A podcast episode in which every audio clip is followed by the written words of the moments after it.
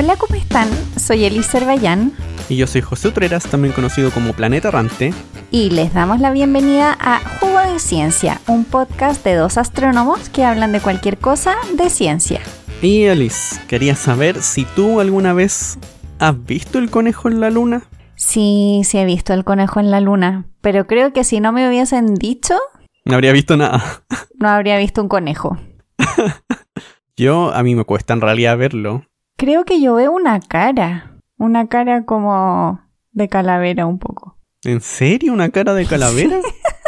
sí. Ya, eso lo encuentro raro.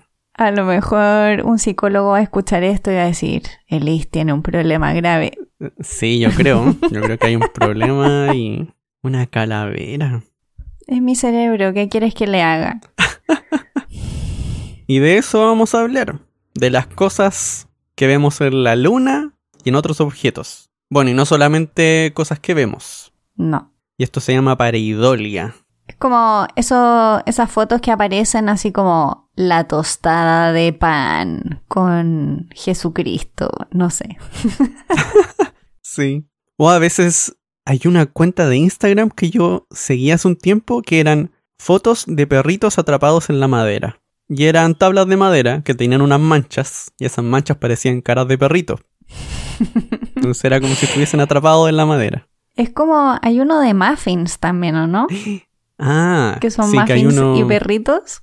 Sí, diferenciar el muffin del perrito también. Es increíble cómo nuestro cerebro funciona. Cómo vemos cosas como donde no las hay. Como construimos esta realidad que para nosotros es extremadamente real. O sea, nosotros de verdad vemos eso. claro, sí. Y va más allá también de las caras. Eso es lo que más vemos. Pareciera ser que es lo que es más fácil ver en cosas que no son caras. Pero también pasa con sonidos. Mucha gente ha dicho escuchar mensajes ocultos en canciones. O cuando graban ruido. Sobre todo cuando son personas que creen en cosas paranormales. Suele pasar eso. De grabar ruido y decir que escucharon voces, gente hablando. Tendemos a tratar de encontrar un poquito de orden. O algo que nos haga sentido. Donde no lo hay. Claro, intentamos etiquetar todo con cosas que conocemos. Ya sean imágenes, sonidos. Probablemente también pasa con los otros sentidos, con tacto, seguramente. También debe suceder. Bueno, ya habíamos comenzado con la luna, porque yo creo que es de los ejemplos más típicos y que se repite en varias civilizaciones. Muchas civilizaciones veían cosas diferentes, pero la que se repite más es la del conejo. Como en la antigüedad veían el conejo. ¿Sí? Varios conejos, de hecho. Esto es lo fome, tal vez, de, de que sea audio, que no les podemos mostrar en las imágenes, pero si buscan conejo en la luna, van a encontrar diferentes conejos. Yo antes pensaba que había uno, pero hay varios. Bueno, es como en las nubes, ¿no? Uno ve un conejo en la nube y el otro ve, qué sé yo, un oso. Al final siempre depende de quién mire. Sí. ¿Y cómo sabemos eh, que veían conejos? ¿Hay registros de eso como históricos? Hay leyendas, hay varias leyendas. Ya, por ejemplo, en la cultura china, en la luna, había una niña que se llama Chang Ye Ujú. Y que ha vivido allí por 4.000 años, la expulsaron a la luna, pero la acompaña un conejo, un conejo que se llama Yutu. Y no sé si alguien sigue eh, la exploración espacial china, las misiones que van a la luna se llaman Chang'e, igual que la niña que se ve en la luna, y los rovers se llaman Yutu, igual que el conejo que está en la luna. Así que usan parte de la leyenda para nombrar sus misiones a la luna. Eso lo encontré bonito. Ya, pero espérate, ¿por qué mandaron a la niña a la luna con su conejo? La mandaron castigada porque se robó una pastilla de inmortalidad. y es inmortal, pero en la luna. Ay, pero debe estar aburrida. Sí, tal vez está aburrida. Suena que está aburrida. También hay una historia que unos 500 años atrás, cuando llegó la plaga a Beijing, el conejo bajó para salvar a la gente de la epidemia, de la plaga. ¿Y lo salvó? O sea, ¿funcionó Sí. que bajara? Claro, funcionó porque también tiene esta, como este elixir de la vida que tenía Chanque. Entonces mandó al Mm. conejito, el conejito salvó a la gente. Y aún así lo mandaron de vuelta a la luna. Gente más malagradecida. malagradecida la gente, ¿cierto? Totalmente. Sí. Y hay una historia en dos civilizaciones que se parece mucho. Que una es una historia de Japón y de los aztecas. Porque en ambas historias, alguien de la luna, como un dios de la luna, bueno, en el caso de los aztecas era Quetzalcoatl, pero que se hace pasar por una persona normal, o que se pone a pasear en la tierra. En el caso de Japón era un, un dios que se hacía pasar por una persona normal, por un mendigo, y que en algún momento quiere comer. En el caso de la historia azteca, Quetzalcoatl se encuentra con un conejo, que le ofrece comer de lo que él estaba comiendo, pero él no comía eso, y después el conejo dijo, bueno, entonces cómeme a mí. O sea, el conejo se entregó como ofrenda. Claro, pero él no sabía que estaba hablando con un dios. Mm.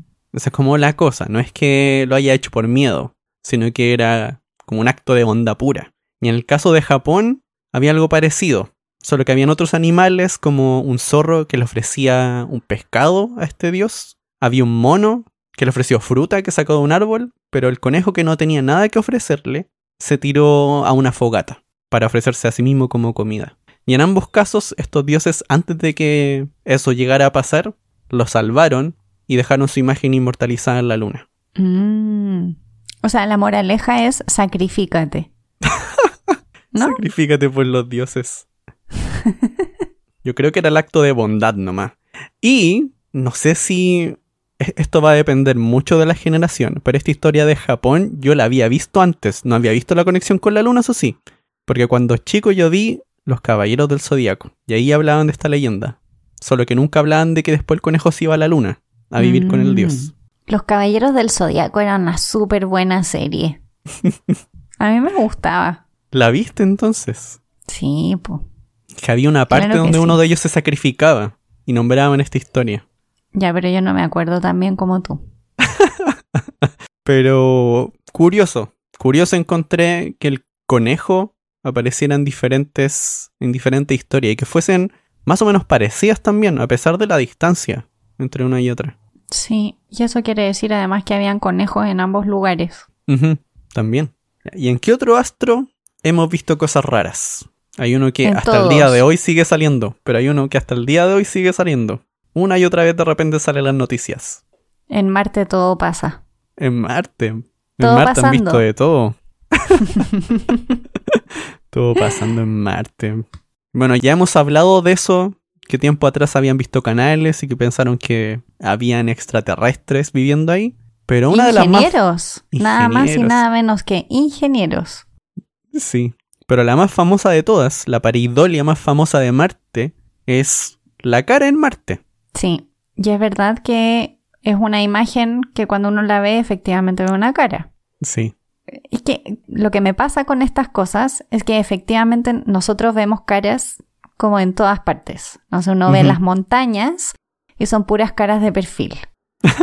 es como Sí. algo natural de nosotros. Entonces, lo que me llama la atención es que haya habido una foto donde se ve una cara y todo el mundo haya pensado, bueno, no todo el mundo, pero hayan habido personas que pensaron, es claramente una cara. No, po, obvio que no, si vemos cara en todas partes, tiene que ser otra cosa lo más probable. Sí, pero basta ver que pasa lo mismo ahora, que hemos visto personas caminando en Marte, bichos en Marte, de Sí. todo, cuando en realidad son rocas nomás. Y, y en el caso de la cara en Marte, algunas personas imaginaban algo como las esfinges de Egipto. Ya, pero imagínate el tamaño. Sí, sí, po, es una montaña. Y a partir de esto trataban de decir que tal vez hubo una civilización hace mucho tiempo que se extinguió en Marte. Mm. Bueno, y de ahí que la cara en Marte ha salido en varias cosas. Salió en los expedientes X en algún momento. Bueno, es que es una buena excusa para muchas cosas. Sí. Bueno, y ya nosotros ya explicamos que la cara en Marte no era una cara, No. que después se tomó foto- se tomaron fotografías con mejor resolución y no se veía absolutamente nada, una sombra nada más. Sí. En un juego de luces y sombras que creaba la ilusión. A lo mejor también el tema es que somos demasiado optimistas o tenemos demasiadas ganas de encontrar ciertas cosas en ciertos lugares, entonces nos cuesta pensar en alternativas. Mm, Quizá también por ahí va. puede ser, sí. Bueno, en todo caso, todo esto es completamente normal. Sí. Forma parte como de ser ser humano ver caras, reconocer caras. También, como decía José, también sonidos y otro tipo de cosas, pero caras en especial. Nuestro cerebro está entrenado, al menos eso es lo que los investigadores dicen, para poder reconocer caras con facilidad y también poder reconocer qué es lo que esas caras implican, es decir, las emociones de la cara que estamos viendo. Si es que es una cara de enojo o es una cara de alegría, porque finalmente también es un método de autodefensa, poder leer al otro. Totalmente. También se ha visto eso. Hay algunos estudios. Yo leí hace poco uno que era de Susan Wardle y hablaban justamente de eso, que uno le da emociones a estos rostros que uno ve y a esta edad. Claro, en, en realidad estamos intentando como rápidamente clasificar. Imaginémonos que estamos en una selva y está lleno de vegetación y estamos expuestos, expuestos a peligros. Y nosotros de repente reconocemos una cara y rápidamente podemos saber si es una cara amiga o no. Obviamente eso es súper importante para nuestra supervivencia. Así que en realidad es un mecanismo de, mm, de defensa o es una ventaja evolutiva, si queremos. Y que no solo nosotros la tenemos. Esto lo hemos heredado de, nuestros primos, de los primates. A ellos también les pasa, ellos también reconocen este tipo de cosas. Al menos es lo que los investigadores creen. Aunque hace un tiempo había un poco de discusión, y creo que aún la hay, eh, hay algunas cosas que no están del todo claras. Porque cuando comenzaron a descubrir las partes del cerebro que están detrás del reconocimiento de rostros, surgió la duda si era algo evolutivo que todos tenemos o que todos desarrollamos en nuestro cerebro, o si era algo aprendido, o tal vez una combinación de ambas. Porque me encontré con una investigadora que se llama Isabel Gautier, no sé si la encontraste por ahí, No. Que trataba de ver la activación de una zona del cerebro, que se llama el área fusiforme de los rostros o de las caras, pero no experimentaba con caras, sino que ella creó unos monitos en 3D que se llamaban Gribbles. Y a la gente le decía, mira estos, trata de aprender las características, este Gribble es diferente de este otro. Y eran cositas en 3D. Y después trataba de darles como pareidolias de eso, o sea, como cosas que se parecieran a esa cosa, pero que no lo eran. Y mostraba que a medida que la gente tenía más interacciones con estos objetos reales, cada vez se activaba más esta misma área del cerebro. Entonces parecía que también había una relación con objetos, que también es algo que se puede ir entrenando. Como que uno puede ir mejorando la respuesta en el cerebro para reconocer objetos. Entonces tenían esta... ah, hubo un tiempo como esta discusión si es como algo entrenado para reconocer objetos y solo vemos muchas caras, o si de verdad hay una parte que es especial para las caras. Sí, intentan hacer hartos experimentos también mostrando si las caras miran, por ejemplo, les muestran caras mirando hacia un lado, siempre. Y luego les pasan caras rápido e intentan ver hacia dónde las ven mirando. Y en el fondo uno tiende a identificar lo que vio, lo que ha visto con mucha repetición. Anteriormente. Claro. y por eso nos pasa también que somos más capaces de identificar o diferenciar a personas con características que estamos acostumbrados a ver corrientemente. Por ejemplo, a nosotros en general nos sucede que nos cuesta eh, reconocer a personas asiáticas, identificarlas o Mm. diferenciarlas entre ellas.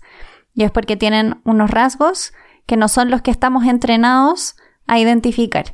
Entonces nos Ajá. cuesta reconocerlos. Y es lo que dice José, en el fondo hay una parte que es totalmente aprendida, que es a lo que uno ha estado expuesto y que el cerebro identifica con facilidad. El problema de eso es que también genera errores, porque como no reconocemos Oh. todo tipo de caras muy bien, podemos completamente equivocarnos y nuestro cerebro creer que está viendo algo que en realidad no está viendo. Hoy no había pensado en eso. Uno puede confundir personas. Totalmente, totalmente. Personas que, que tienen ciertas características que son similares y que como no estamos tan acostumbrados a reconocer esas características, las identificamos mal. Y también esto es súper importante estudiarlo, no solo como por el hecho de saber por qué sucede y cómo nos pasa y qué partes del cerebro se activan, sino también para entender por qué hay personas que no les pasa. Que no pueden reconocer rostros. Claro. Hay personas que tienen una condición que se llama prosopagnosia y son personas que no son capaces de reconocer rostros o que si son capaces de reconocerlos les cuesta muchísimo obtener información desde esos rostros. Por ejemplo, lo que hablábamos de si una persona está enojada o no. No son capaces como de ver las sutilezas de las diferencias entre rostros. Pero ellos se apoyan en otras cosas al final, como en el sonido. Por ejemplo, por ejemplo. Claro, porque es mucho más complejo que solo... O sea, al final tenemos un, un set de sentidos y los utilizamos según lo necesitamos.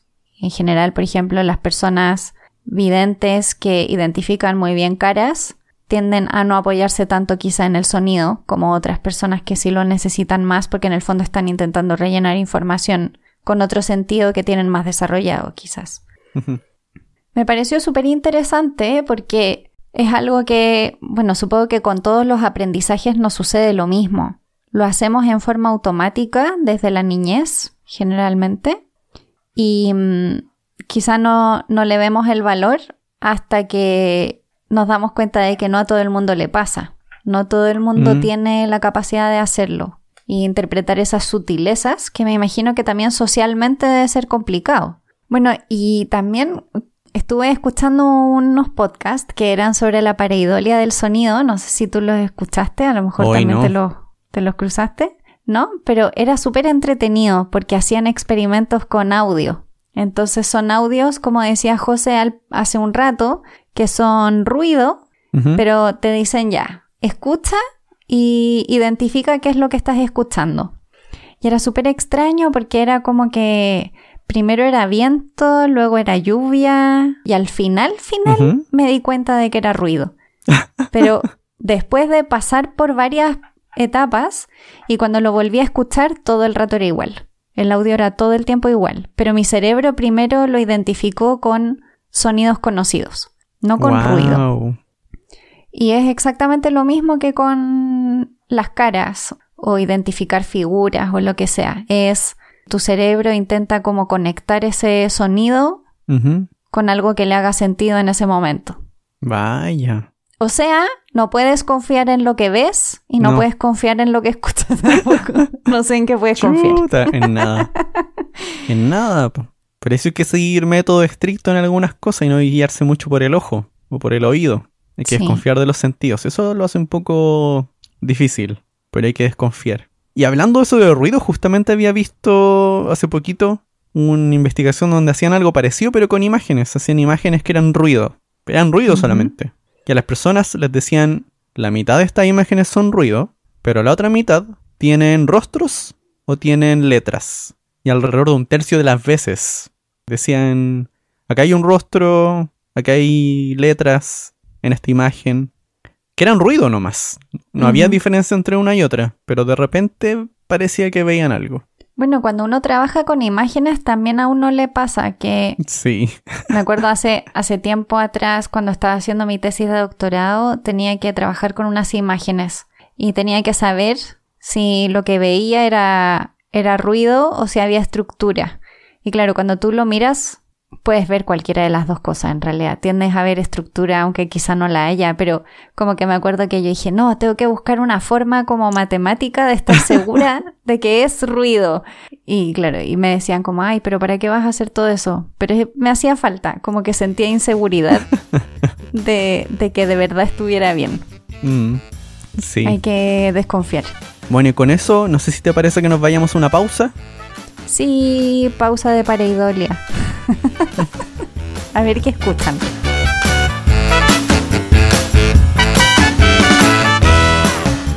¿Sabías que hasta junio del 2015 el planeta enano Plutón era solo una bola café? Gracias a las imágenes de New Horizons y a la pareidolia, ahora es un feliz planeta enano con un gran corazón.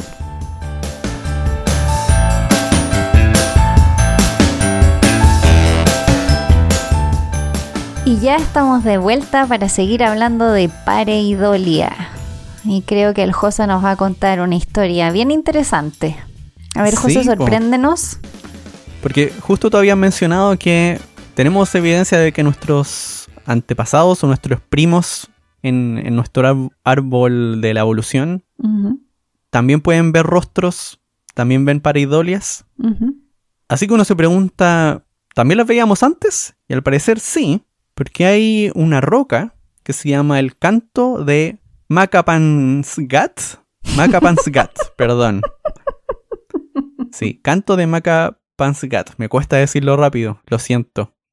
Y Yo no sé si José lo hace- es a, propósito. José- No, no lo hago Sí. a propósito, de verdad me cuesta. De verdad me cuesta decirlo. No, no, yo digo lo que haces a propósito es buscar nombres difíciles. Ah, ya, claro, busco, busqué pareidolia en Google, pareidolia, nombre difícil, y me encontré con la historia.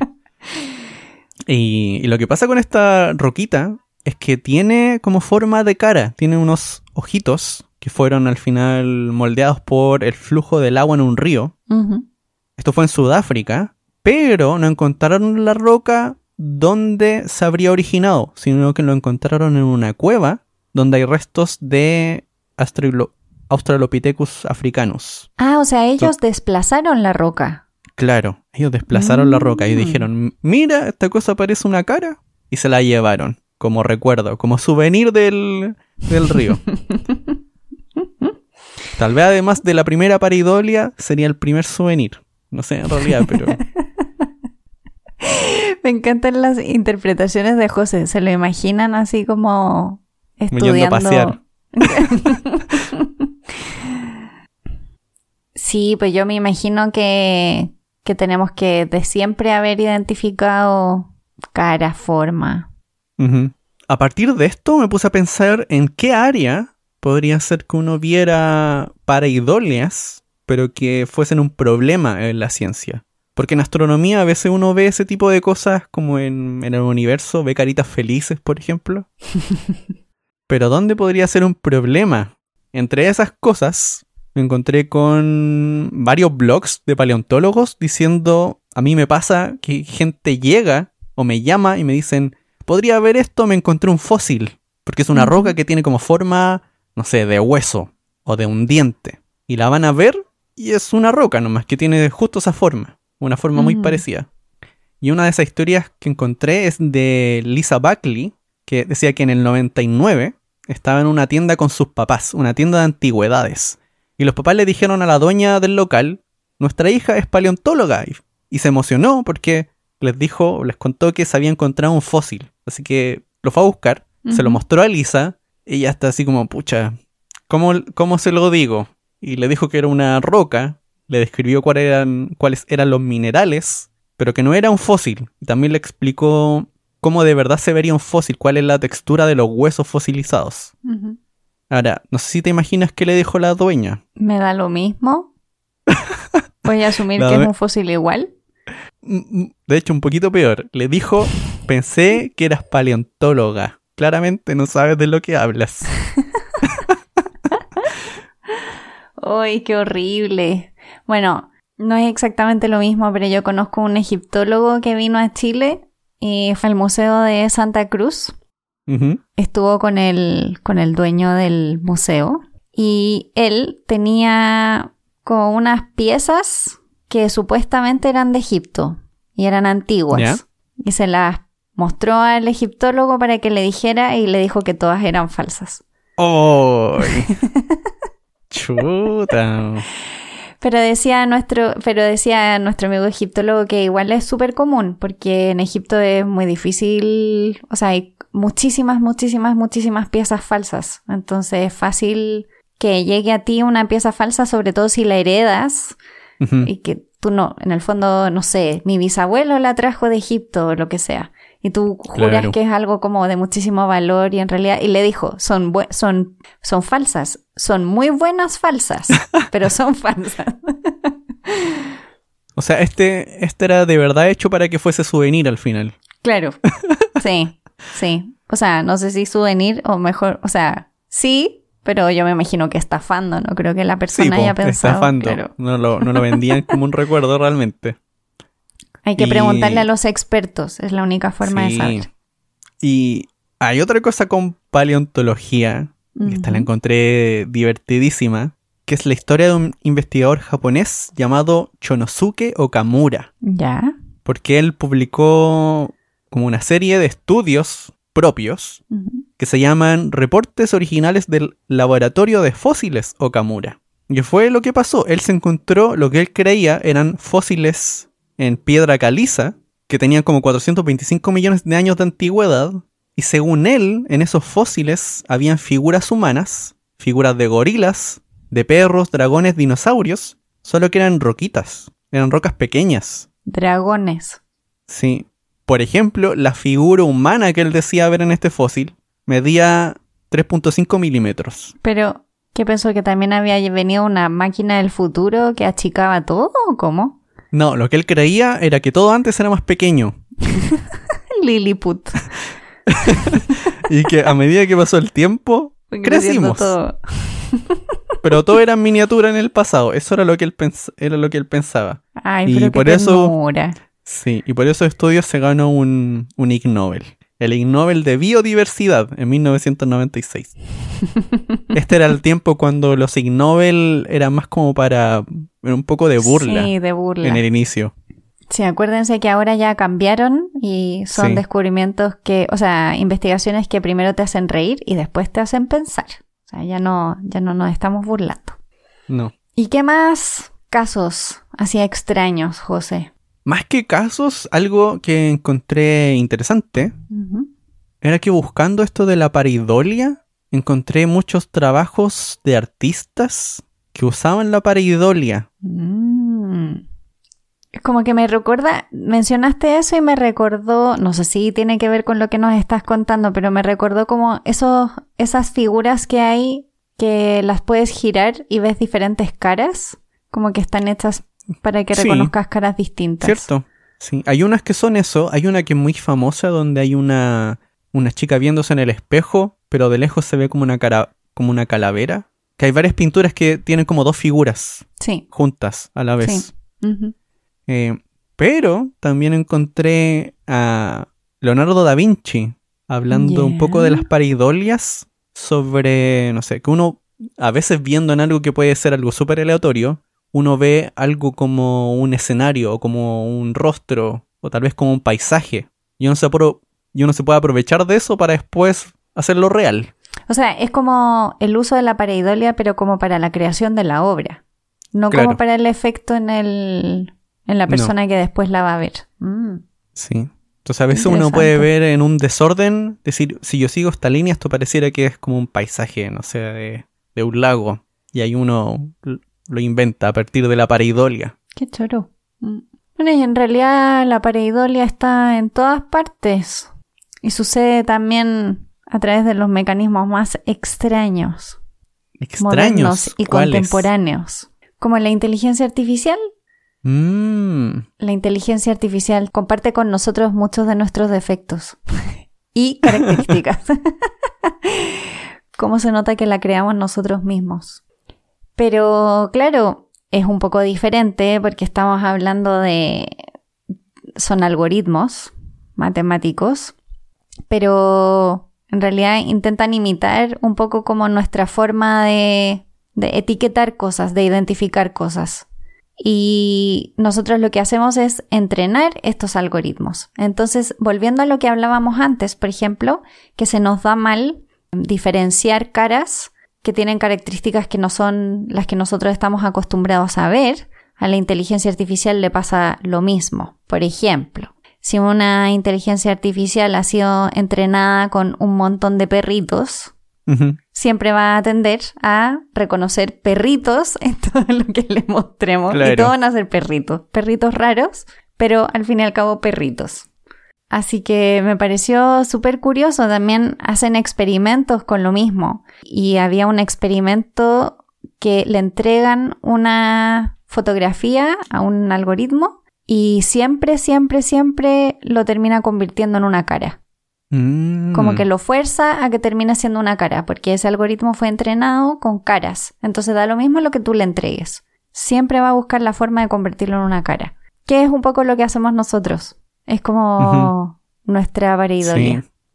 También había visto uno donde hacían algo así y le entregaban fotos aleatorias para ver si reconocía caras. Y en varias de esas que no tenían caras reconocía pareidolias que vemos nosotros, pero además reconocía algunas nuevas, que nosotros no las vemos en realidad. Qué miedo.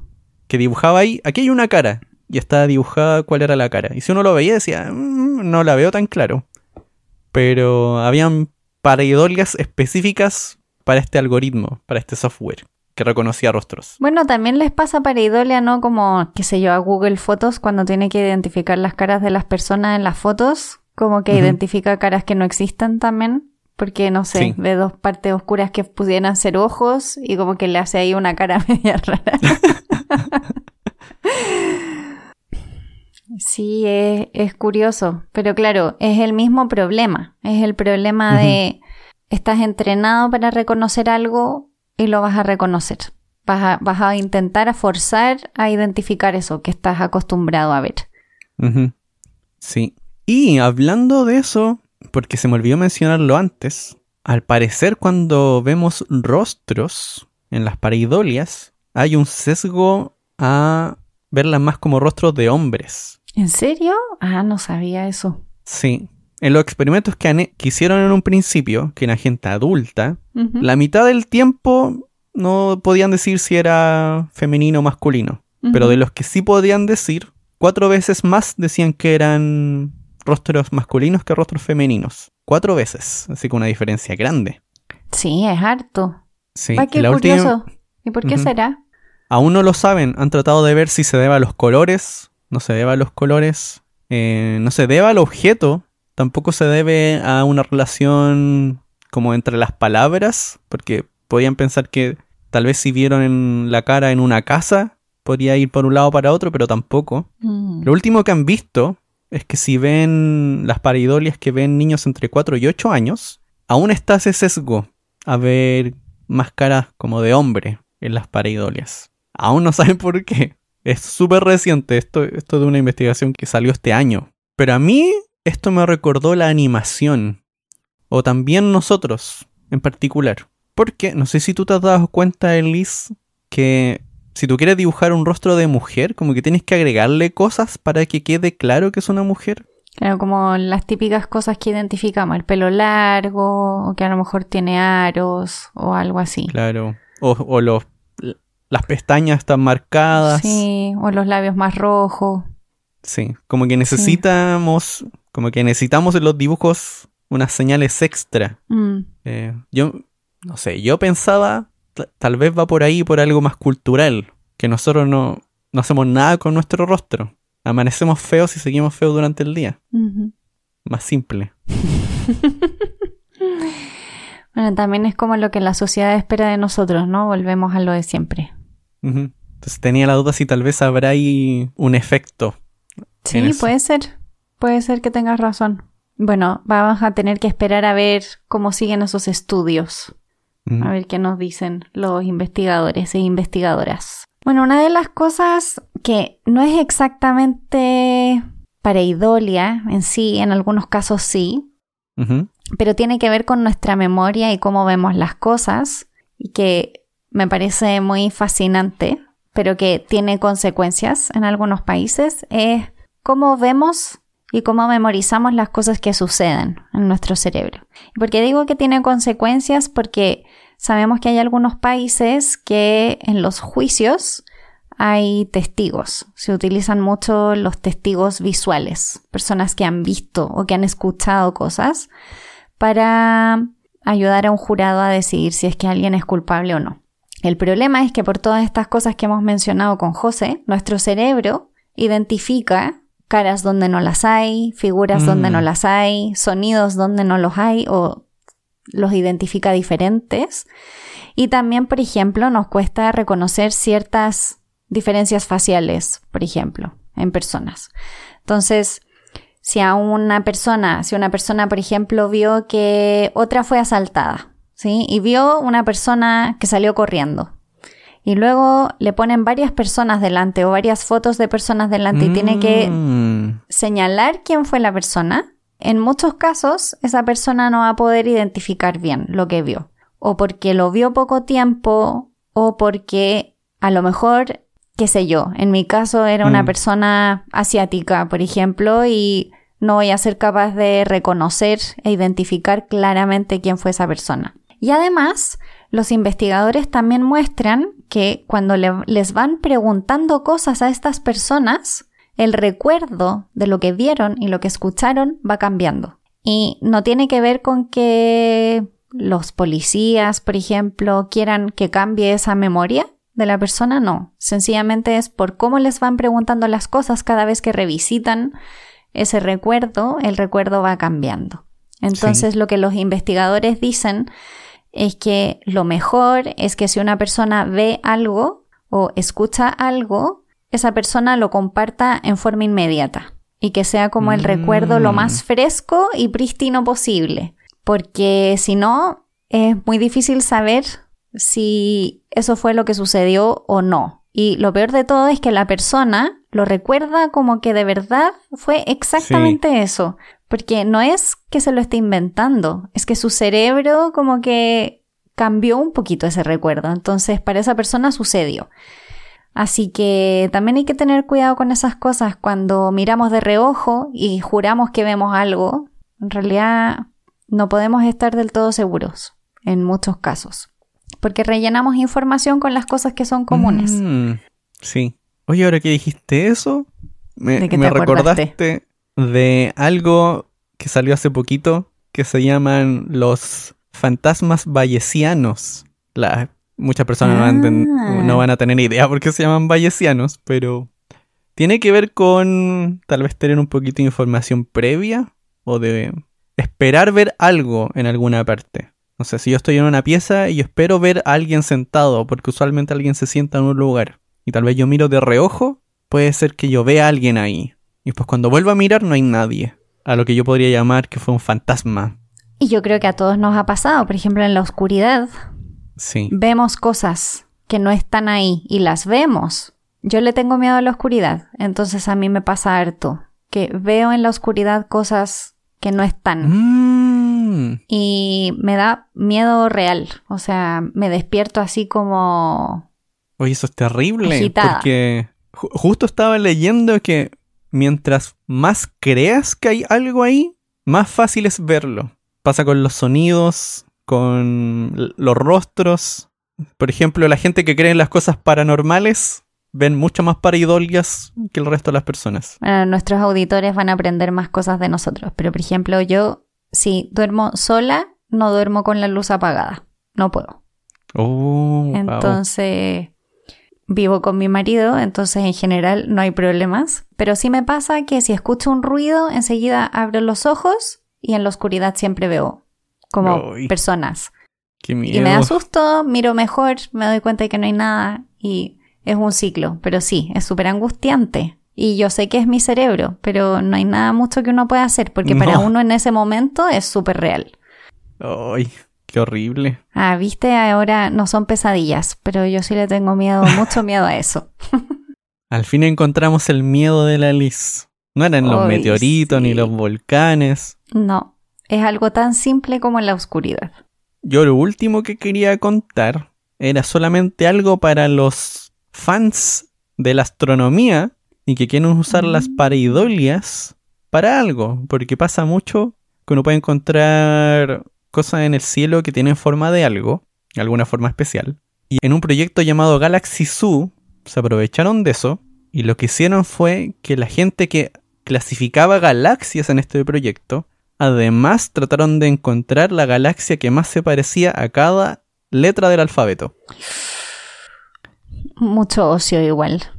Sí. Entonces, si ustedes buscan Galaxy Zoo, como Zoo, alfabeto, van a llegar a alguna página que les va a dejar escribir algo y después va a aparecer escrito con galaxias. Ay, qué Yo creo que- Yo quiero Sí, hacer yo creo que tenemos que compartir después en, el, en las redes juego de ciencia escrito con galaxias. Con el Ay, link. sí, tenemos que hacer eso. Ahí vamos a poner el link también. Así que si escucharon este episodio, vayan a las redes sociales de Jugo de Ciencia, busquen por ahí el, jugo de ciencia escrito con galaxias y por ahí va a estar el link. Ay, que entrete, yo también quiero verlo. Que ustedes no me ven, pero estoy googleando. ah, y también escriban su nombre con las galaxias y después nos etiquetan para que lo podamos ver. Ya, ya, yo voy a hacerlo también para compartirlo. me gustó, me gustó el plan. Bueno, ha sido entretenido esto de las pareidolias, me gustó. Sí. Nosotros cuando hicimos nuestra planificación anual, porque aunque no lo crean, tenemos una planificación anual, dijimos hablar de las pareidolias y ustedes saben, nos gustan estos temas de los que no sabemos porque aprendemos un montón y es súper entretenido. Así que si se les ocurren más temas extraños, nos pueden escribir y sugerir. Y hablando de eso, podríamos leer algunos mensajes o algún mensaje que nos han dejado. Ya, sí, mensajitos. Entonces le leo este mensaje de Carolina Cádiz, que nos dice, hola Liz y José, solo paso a decirles que me encanta Juego de Ciencia, acabo de terminar el último capítulo, este es de la temporada pasada, eso sí, y dice, lo dejé a propósito para hoy porque no quería quedarme sin podcast hasta la nueva temporada. Hay gente que hace eso. Mi hermana lo hace, eso de, de, esperarse hasta que aparezca una temporada nueva en una serie o lo que sea. Yo soy muy ansioso, lo veo todo el tiro. Sí, a mí también eh, me pasa eso. y dice, es maravilloso tener contenido científico interesante, bien explicado y con un tono amable y relajado. Muchas veces los escucho con mi hija Antonia y pasamos mucho rato conversando sobre los temas que abordan. Ella quiere estudiar algo relacionado con ciencia y conocer distintos temas. La ayuda a descubrir las distintas aristas que se pueden abordar. También nos dice que le gustaron especialmente los episodios dedicados a mujeres. Dice que sé que puede sonar de moda, pero si hubiera tenido este tipo de contenido en mi adolescencia, probablemente me habría motivado a seguir una carrera relacionada. Y no lo que hago hoy. Después nos dice que está ansiosa por esta temporada, que ya empezó. Aquí te saludamos, Carolina. Muchas gracias por este mensaje, muy lindo. Muchas gracias. Sí, también saluda a Antonia. Y bueno, ojalá que nuestro podcast llegue a personas que les gusten las ciencias y que los anime a seguir un camino un poquito distinto o sencillamente que seamos un espacio para aprender un poquito más. Y ahora yo voy a leer otro mensaje. Este mensaje viene de México. Dice, Hola, soy Luis Requenés Contreras, soy alumno de doctorado de Ciencias Biológicas de la UNAM en oh. México. Luis, que te vaya súper con tu doctorado, ánimo. Les escribo para comentarles que soy gran admirador de su programa. En mi tiempo en el laboratorio siempre escucho sus podcasts, por lo que ya he escuchado cada uno al menos dos veces, y aunque no sé mucho de astronomía, me gusta aprender de otras ciencias. Wow, sí, eh, dos veces. Dos veces, wow. Yo pensaba que solamente nosotros escuchamos dos veces para editar los episodios. Sí, nosotros nos escuchamos muchas veces a nosotros mismos. Solo para comentar que mis temas favoritos son descubrimientos accidentales y chascarros de la ciencia, un tema que me llama la atención son los descubrimientos sobre moléculas que dan indicios sobre vida en otros planetas. Ah, ese tema es muy interesante. Y nos manda un saludo desde México. Espero que este programa de divulgación dure mucho tiempo. Muchas, oh, gracias, Luis, Y nosotros también esperamos que dure mucho tiempo. Lo intentamos, lo intentamos. y qué bueno saber que te hacemos compañía en el laboratorio. Sí, muchas personas nos escriben que nos escuchan o en los trayectos de auto, moto, el laboratorio, como en esos momentos donde pueden escuchar con calma en el fondo. Muchas gracias por sus mensajes. Y con esos mensajes terminamos este episodio y les recordamos que nos pueden apoyar en Patreon porque ahí nos pueden ayudar directamente a que nuestro podcast siga por más años, como pedía Luis, y sea cada vez mejor. Y para eso pueden ir a patreon.com slash jugo de ciencia. Y recuerden que si quieren ponerse en contacto con nosotros, como lo hicieron Carolina y Luis, eh, nos pueden mandar un mensajito a nuestro correo que es jugodeciencia.gmail.com y también nos pueden seguir en redes sociales. Somos Jugo de Ciencia en Twitter, Instagram y Facebook. Esperamos que este capítulo les haya gustado mucho tanto como a nosotros y nos vemos en el próximo. Chao, chao. Chao.